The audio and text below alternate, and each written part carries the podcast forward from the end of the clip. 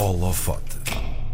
Ele é o único fotógrafo português duplamente premiado pelo World Press Photo. É através da sua lente que revela as condições de vida no rio Pasig, um dos rios mais poluídos do mundo. Chama-se Living Among What's Left Behind, ou Viver entre o que é deixado para trás, e pode ser visitada até 30 de dezembro no edifício da antiga União Elétrica Portuguesa, em Almada. No holofote desta semana, vemos o mundo pelos olhos de Mário Cruz. Olá, Mário, bom dia. Bom dia. Obrigada por teres vindo aqui à RDP Internacional.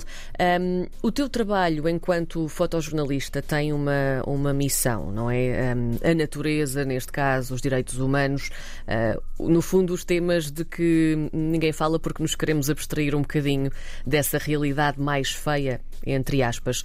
Um, sendo que vivemos numa altura em que todas as imagens que nos entram pelos olhos dentro são bonitas, perfeitas, mesmo através das redes sociais um, tu sentes que a tua lente tem um bocadinho a missão de acabar com essa abstração da realidade? Sim, eu, eu, utilizo a fotografia sobretudo como forma de alerta. Sim. é verdade o que dizes quando realmente nós vivemos numa altura em que temos muitas uh, fotografias e também se calhar temos muita coisa a acontecer e se calhar não queremos ou nem sequer pensamos ter tempo para aquilo que se calhar muito mais interessa do que, do que outras coisas. Um, e a fotografia apela a essa reflexão. Um, eu, no decorrer da minha carreira, uh, sempre me interessei, sobretudo, por histórias que estão escondidas ou que são ignoradas. Uhum. Um, e eu acredito que através da fotografia nós conseguimos dar atenção a esses temas. Um, e para além disso, sempre também me interessou a narrativa visual e, portanto, eu através da narrativa fotográfica um, consigo contar uma história, não só uh, concentrar tudo numa só imagem, mas uh, contar as várias camadas, neste caso as várias camadas do rio Pasig. Um, isso para mim é muito importante. Nós hoje em dia falamos um, de muito mais agora das questões ambientais, um, mas a verdade é que vemos sobretudo o resultado final. e eu acho que quando isso acontece estamos a ver as coisas de uma forma muito superficial.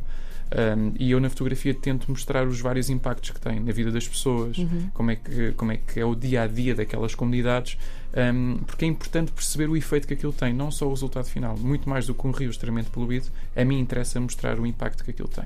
E o que é que te levou então às Filipinas? Ou seja, isto já era um, um destino de trabalho que, que, já tinhas pensado há algum tempo porque tu foste em nome próprio, certo? Certo.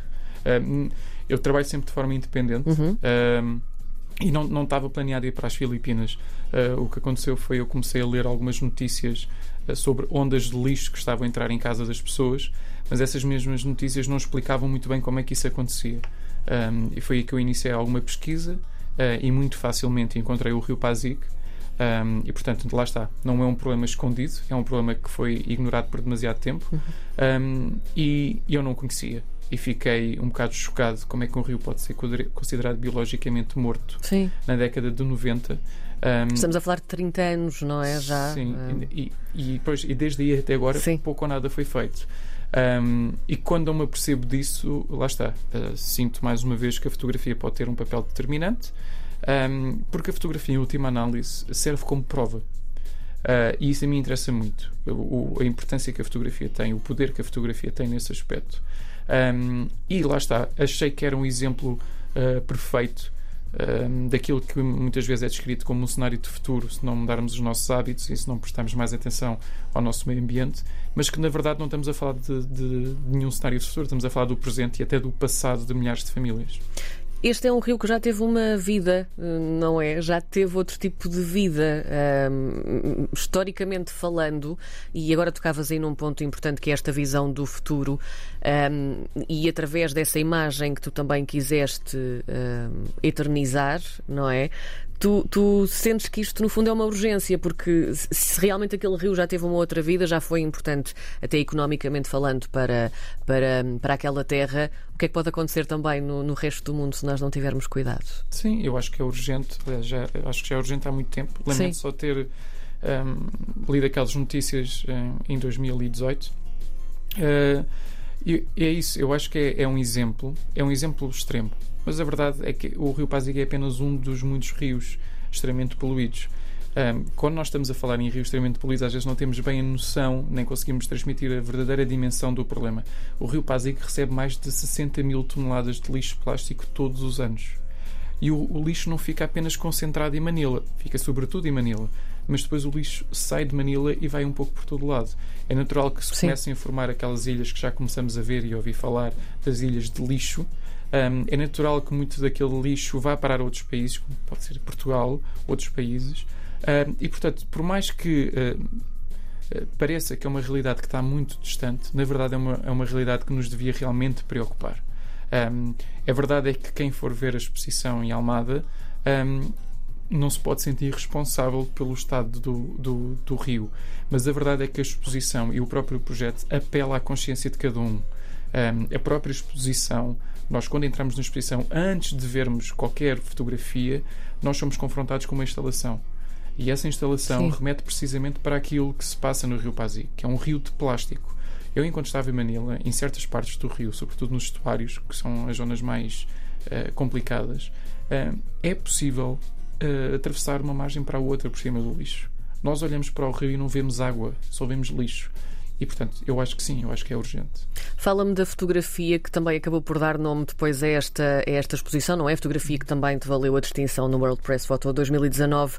Tem uma história, não é? Tu também tiveste ali uma interpretação que, que, lhe quiseste dar. Um, aquela fotografia, eu acho que acaba por resumir uh, o que são décadas de negligência para com o nosso meio ambiente.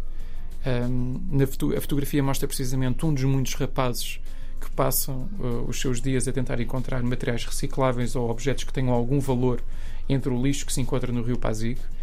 E aquela fotografia, uh, para além de resumir realmente o que acontece passado décadas, mostra um, o resultado um, chocante, que é quando uma criança quer descansar da sua tarefa, que em vez de estar na escola está no rio a apanhar objetos no meio do lixo, mesmo quando quer descansar já não sai do lixo Portanto, nós vemos um colchão com uma criança deitada a descansar sobre esse colchão e tudo à volta lixo. E às vezes é, é difícil compreender que estamos a olhar para um rio, mas a verdade é que estamos a olhar para um rio. E no canto superior esquerdo dessa fotografia nós conseguimos ver algumas plantas aquáticas Plantas essas que foram uh, uma das poucas medidas do governo filipino, já depois do rio ter sido considerado biologicamente morto, porque eles acreditavam que aquelas plantas que purificam água seriam capazes de fazer desaparecer toneladas de lixo. E, portanto, aquela fotografia consegue mostrar muito e dizer muito um, mas na verdade aquele, aquela criança é apenas uma das muitas crianças que se encontra naquela situação. Tu que lá estiveste e que viste isso com, com os teus olhos, não é? Também com, com a tua lente. Um, agora falavas também do governo das Filipinas, o que é que. O que é que o que é, que é suposto eles fazerem que ainda não tenham feito ou que não consigam fazer, não é? Nós olhamos para estas fotografias e pensamos, ah, mas porquê é que isto está assim? Porquê é que não se resolve? A, a verdade é que é um problema Ehm, que está descontrolado. No sentido em que isto começou na década de 50, 60, com um grande fluxo migratório do interior do país para a cidade de Manila, porque as pessoas acreditavam que a cidade de Manila estava a crescer e, por ser uma grande metrópole, tinha muito mais hipóteses de trabalho uh, para estas famílias. E a verdade é que, desde essa altura, um, todas estas pessoas vivem sem saneamento básico. E, portanto, estas pessoas, um, ehm, essa criança que está naquela fotografia, os pais dessa criança já nasceram naquele ambiente. E, portanto, nós estamos a falar já de um problema que já atravessa muitas gerações. Muitas famílias nunca tiveram uma casa de banho nas suas vidas, não têm um esgoto, não têm tratamento de resíduos, não têm caixotes de lixo. E, portanto, um, o rio, que era o coração da cidade uhum. de Manila, acabou por se tornar esse esgoto que nunca chegou a existir para aquelas famílias. E agora o governo, tardiamente, um, decidiu, depois do rio ter sido considerado biologicamente morto, criar uma comissão de reabilitação. Comissão essa que terminou com a pandemia de Covid-19. E, portanto, já nem sequer existe essa, essa uh, no fundo, esse objetivo de recuperar o rio. Mas a verdade é que isso também seria uma, uma missão pouco séria. Porque o problema só se vai resolver quando existir habitação digna para todas aquelas claro. pessoas. Não vale a pena tirar o lixo, porque eu assisti a muitas operações de remoção de lixo, mas a verdade é que eu ia lá no dia seguinte e o lixo estava lá novamente. E, portanto, o lixo porque que... se renova também. Porque se renova. Fundo. Aquelas Sim. pessoas continuam sem ter saneamento básico, continuam sem ter tratamento de resíduos. Um, e portanto não há outra forma, quer dizer, as pessoas podiam deixar aquilo à porta de casa, é verdade, mas a verdade é que é, é uma já é uma situação que dura há tantas décadas que infelizmente o que para nós é chocante, para eles já é natural. Um, e sem essa habitação digna, eu acho que não se vai resolver este problema. Um, é importante dizer que nós estamos a falar de centenas de milhares de pessoas e o lixo que se encontra muitas vezes e que as pessoas conseguem ver nas minhas fotografias eh, esse lixo não é da semana passada. Pode, pode eventualmente estar lá objetos da semana passada, mas nós encontramos lixo e objetos que estão há muitos e muitos anos no rio. Porque o rio, um, nós aqui, por exemplo, em Lisboa, um, nós temos que ir até a Marginal para ver o Rio Tejo. O Rio Pasig atravessa toda a cidade toda a cidade. E, portanto, o, o lixo fica literalmente preso um, no centro da cidade de Manila. E daí os estuários serem um, o local com mais lixo. E é precisamente por os estuários estarem no centro da cidade que as pessoas que migraram para, para Manila se concentraram nessas zonas. Portanto, estamos a falar de cenários parecem um, seriamente vindos de uma catástrofe natural, mas são apenas, lá está, uh, o resultado de décadas, de, não só de negligência, mas também de décadas de sobrevivência. Tu não escolheste também o local desta exposição uh, ao acaso, não é? Uh, estamos aqui a falar do edifício da antiga União Elétrica Portuguesa em Almada. Porquê é que escolheste este sítio para a exposição? Foi, antes de mais, foi um convite da Câmara Municipal de Almada. Um, e foi um convite que eu recebi com muito agrado, porque a exposição teve início em 2019 uh, cá em Portugal. Uhum. Uh, a exposição teve num palácio, em primeiro lugar, depois meteu-se a pandemia e acabou por viajar lá, lá fora. E quando regressa a Portugal, ano passado, vai para um museu. E, portanto, a mim pareceu-me bastante pertinente, depois de um palácio e de um museu, a exposição ocupar um local abandonado. Uh, um local sem vida, um local uh, que uh, se assemelha em termos de destruição e que nos poderia permitir fazer essa instalação que nós estamos a falar. e, para além disso, Almada tem uma ligação muito própria com o Rio Tejo. E, portanto, uh, tem sido uh, muito interessante ver a reação das pessoas. Uh, não só as pessoas que vivem em Almada, porque felizmente a exposição tem tido imensos, imensos visitantes um pouco por todo o país. Um, e é esse confronto, que é sair de um sítio onde nós vemos um rio onde não conseguimos ver água e depois descemos a rua e estamos em frente ao Rio Tejo.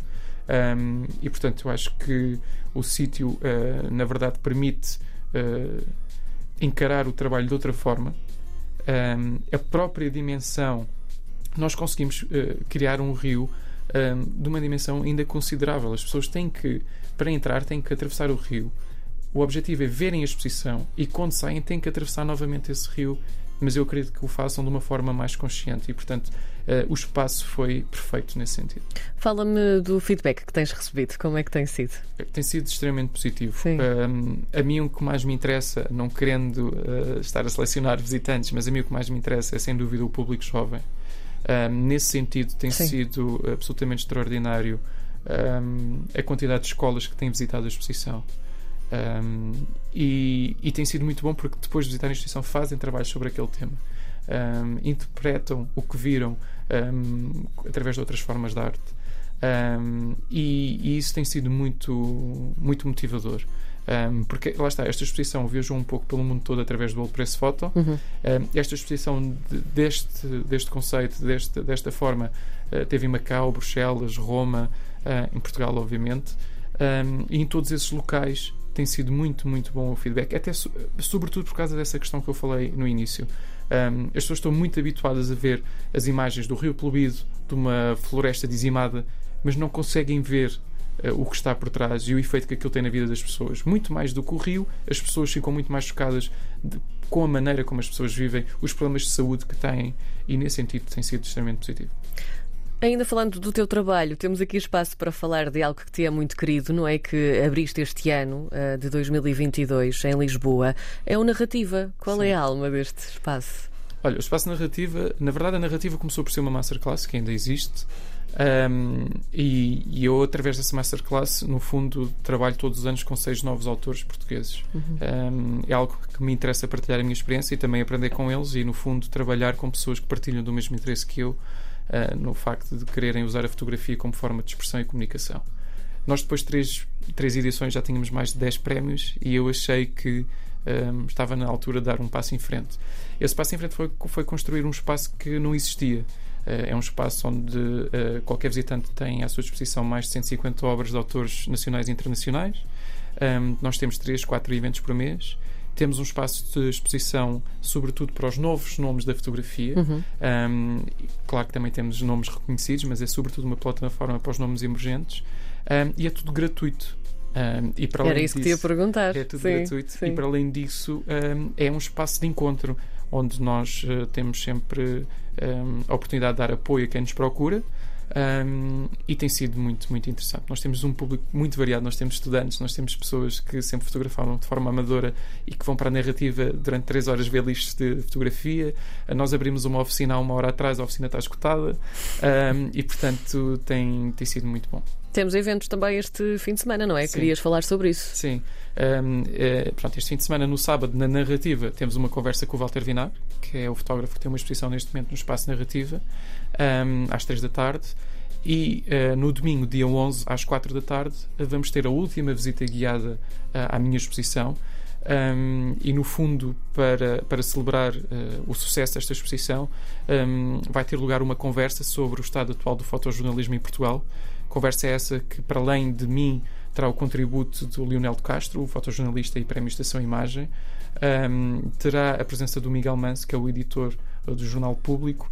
Terá a presença da Clara Azevedo, que foi fotojornalista e agora fotógrafa oficial do Primeiro-Ministro. Um, e terá também a moderação do, do Luís Filipe Catarino, que é o fundador da, da agência Forsea.